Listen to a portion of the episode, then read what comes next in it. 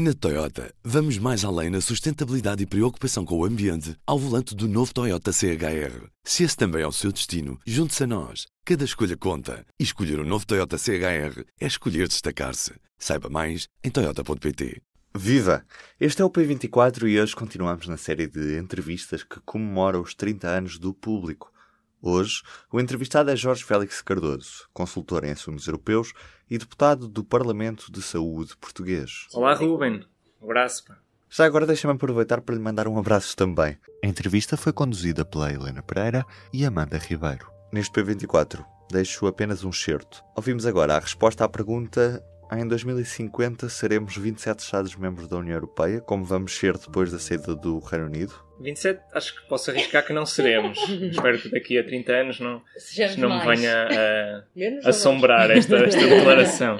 Um, seremos ou, ou outros. Ou mais ou muito menos. Ou vamos perder diria. um bocadinho. Muito menos? Ou menos? muito menos ou mais. Okay. Um, há agora um grande debate que escapa ao, ao, debate nacional, infelizmente, como muitos outros temas europeus, que é o debate sobre o alargamento uh, e se a Europa deve continuar a alargar-se.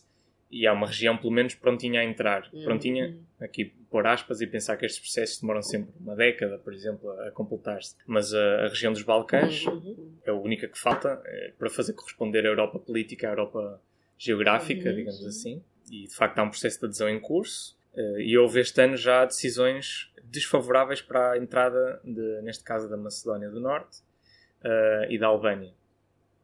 Sobretudo por oposição da França, que diz que quer resolver a União internamente uh, antes de deixar entrar novos membros. Né?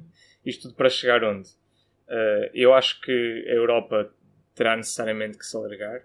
E quando digo Europa, estamos a falar da União Europeia alargar-se para ter mais membros e as estruturas ou os as, as cooperações eh, mais particulares dentro da própria União Europeia, falamos do espaço Schengen, falamos da zona euro e os outros pequenos acordos que existem com, só com alguns dos membros, alguns projetos na defesa, terão também que se expandir para ter mais força no mundo que é cada vez mais gigantes. Uh, e isto é uma conversa que vem uh, encaixar outra vez no, no multilateralismo. A única nação que perde dimensão voluntariamente é o Reino Unido, se calhar, que decide perder a dimensão da União Europeia no, quando, quando, se senta à mesa a nível global, mas uh, os Estados Unidos cada vez faz, mais fazem uso da sua dimensão como uhum. uma arma negocial, a China também. Vemos outros blocos uh, regionais a formarem-se muito interessantes. Nós normalmente pensamos na, na, União Europeia e de vez em quando no Mercosul, mas uh, a ASEAN também, na Ásia, e a União Africana. Cada vez mais também tem projetos interessantes de cooperação, de livre circulação, cooperação comercial, e depois também de relação entre os blocos. E, portanto, a tendência é, é sem dúvida da formação de, de, blocos regionais para combater os grandes uh, leviatãs, que são os Estados Unidos e a China, um, um, pela força económica e outro pela força demográfica, que também lhe dá uma força económica. 2050, enfim, não sei, é muito longe, não é? Mas se pensarmos em 2030, a forma como eu vejo os próximos anos na União Europeia uh, é. Uh, ou há uma aproximação em bloco a uma maior cooperação e uma maior integração? Ou há aquela ideia, novamente, da Europa a duas velocidades, uh, que já se faz refletir mais uma vez em projetos como o Euro, o Espaço Schengen, projetos na defesa, e essa ideia aprofunda-se e de facto há um, um, uma Europa que se integra bastante mais profundamente e outra que escolhe ficar à margem e vai entrando consoante acho conveniente. Ou da forma como estamos, a Europa vai começar a ter. Uh, a perder cada vez mais o seu interesse. Porque o interesse sempre foi a sua grande dimensão no mundo. E, e nos últimos anos parecia que a economia uh, estava livre de política e, portanto, o facto da União Europeia ter uh, uma grande coesão ao nível da negociação comercial era suficiente. Agora que com Trump, uh, e já um bocadinho antes de Trump, mas sobretudo com a chegada de Trump, nós temos guerras comerciais e temos decisões de comércio ao nível mundial que já não se regem só pela lógica económica, também é um fator muito político, ou se quisermos quase identitário. A União precisava de novas ferramentas, seja ao nível da política externa, uh, seja ao nível, por exemplo, da política fiscal para fazer face a algumas desigualdades que se tendem a acentuar quando as, as guerras económicas ganham este caráter mais adversativo e não tão cooperativo, e mais cooperação ao nível da defesa, para poder ter, pelo menos, não digo a capacidade de atacar, mas pelo menos o poder de dissuasão, que até agora a NATO foi desempenhando, uhum. mas que cada vez mais parece que não é possível, não porque a NATO esteja morta, eu não concordo com Macron, mas porque há interesses divergentes dentro da própria NATO. O que vês de mais positivo em Portugal? Portugal é um país excelente. É uma declaração polémica, talvez. Eh, excelente em quê, então? Excelente para se viver. É um país que passa à margem dos grandes debates, e isso poderia ser mau, mas é, é acaba é por ser bom para quem lá vive. Vamos lá ver. Portugal não tem um mínimo de hipótese, não tem dimensão nem económica, nem demográfica, nem nenhum tipo para ambicionar uh, sozinho ter voz no mundo. Isso para mim é absolutamente claro. Estando integrado na União Europeia, pode ter uh, alguma ambição de influenciar algumas políticas no sentido que quer.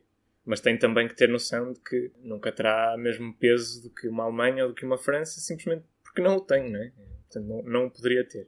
Portugal tem coisas excelentes, seja ao nível da transição climática, seja ao nível da qualidade de ciência que nós fazemos, seja ao nível da qualidade do nosso sistema de saúde e das condições de vida da maior parte das pessoas, apesar de tudo. Não somos uma Suécia, né, que são os países normalmente, ou uma Escandinávia, que normalmente vêm sempre no top das listas, mas talvez tenhamos outras vantagens relativamente a eles, no sentido em que temos também uma cultura mais relaxada e, portanto, um clima mais ameno. Temos outras vantagens. Acho que Portugal está sempre nos tops. E, portanto, indo à pergunta, Portugal é, é um país eh, por onde talvez os milionários venham fugir para se refugiar de conflitos e de, mesmo do aquecimento global. Então, Portugal será talvez um dos países mais próximos dos sítios onde as coisas hoje em dia acontecem, portanto, aquilo que hoje consideramos o Ocidente. E para os jovens que vivem cá? Para os jovens que cá vivem, a situação é. Lá está, isto é um paradoxo, porque nós vivemos em excelentes condições, uma coisa que já fui enumerando. Eu acho que a nossa educação é muito boa, formamos muito bem. Estou a falar de educação uh, secundária e depois de ensino superior também. Temos excelentes universidades não tem o nome de universidades lá fora, mas tem uma qualidade de ensino bastante boa. Vivemos com, apoiados por um sistema de saúde também excelente. E, portanto, a maior parte dos jovens aqui vive confortavelmente. Agora, Portugal não é um país capaz de proporcionar oportunidades como aquelas com que os jovens contactam através, por exemplo, das redes sociais ou uh, da imprensa e que veem que há oportunidades lá fora uh, ao nível de empreendedorismo, né, de gestão de chefia de projetos, de ter ideias e ter capacidade de, de obter financiamento e obter massa crítica para as, para as pôr em prática. Mesmo com o Web Summit, por cá? Sim, sim, sim. Não sou. Uh, tive a oportunidade de ir eh, à primeira edição da Web Summit em Lisboa, que foi o ano em que Trump ganhou, foi durante a Web Summit, né? Foi assim um, um contraste engraçado. Não fiquei fã, não. Acho que hum, a Web Summit é, é muita parra e pouca uva há muitos projetos bizarros e há muita, há muita questão do criar um negócio para ter um negócio. E não uh, para acrescentar valor. E não para acrescentar valor e, e, acrescentar valor, queremos dizer, valor social, né? Pois, que, é uma, que é uma coisa. Pronto, eu acredito nisso. Eu acredito que o que fazemos uh, não, deve, não devemos. Ou, ou, quem quiser que seja, mas não há uma obrigação de sermos obcecados com gerar valor para a sociedade, uhum. mas que isso deve ser sempre uma variável que nos que nos guia, porque certamente tudo o que nós fazemos, a grande parte da responsabilidade é do valor que a sociedade nos permite colher. Que mensagem é que tu, um jovem de 24 anos, tem para passar a quem te está neste momento a ouvir? Tenho algumas mensagens, sim. A primeira eh, é que, eh, assim como essas pessoas na sua juventude podiam ler sobre o que acontecia no passado, há muita tendência de dizer aos jovens: Ah, tu és muito novo, não viveste isto. Parem com isso. Não faz sentido. né? Há alturas em que a experiência de facto faz diferença, mas hoje, mas para qualquer pessoa, a maior parte das coisas a pessoa não viveu. Seja no tempo ou no espaço, anos, sim, nunca, nunca contactou com elas. E portanto, é, é possível ter um jovem tão mais informado, tão mais conhecedor do que uh, um não jovem, digamos assim. Portanto, essa distinção a esse nível não faz muito sentido. Assim como a distinção de que os jovens é que são modernaços e aderem às uhum. novas ideias e que os menos jovens uh, querem é o passado de volta, também não faz muito sentido porque há essa atitude, há essa atitude nos dois grupos, né? há as duas atitudes nos, nos dois grupos. Portanto, isso se calhar era uma coisa interessante a passar. Outra é que o que há para ensinar é sobretudo precisamos de acalmar, desacelerar, conversar e voltar a ter discussões mais profundas sobre onde queremos chegar. Desta idade, o que se vê, deste mirador dos 24 sim, sim, anos, sim, o que se pode vislumbrar são demasiadas incertezas para aquilo que seria normal. Uh, não são incertezas positivas. É mesmo quase às vezes uma ausência de pontos onde nos agarrarmos. Portanto, há que também, por parte das outras gerações, ter a noção de qual é o legado que nos vão deixar e não estar sempre a dizer que nós somos o futuro, nós somos o presente, portanto, contar connosco desde hoje, mas não adiar para nós o problema. Uh, ter atenção com o legado que deixam. Exatamente.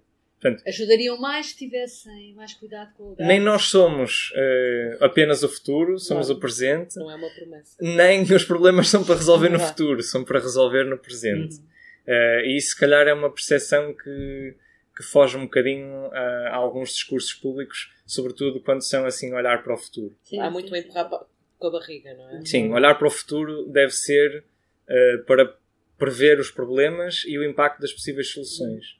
Mas não para, para dizer que as soluções só serão implementadas lá. Não, é? Uhum. é para começar a trabalhar agora. Hoje trouxe apenas um certo para a entrevista completa. Recomendo uma visita a público.pt. Para si, uma boa semana. O público fica no ouvido. Na Toyota, vamos mais além na sustentabilidade e preocupação com o ambiente ao volante do novo Toyota CHR. Se esse também é o seu destino, junte-se a nós. Cada escolha conta. E escolher o um novo Toyota CHR é escolher destacar-se. Saiba mais em Toyota.pt.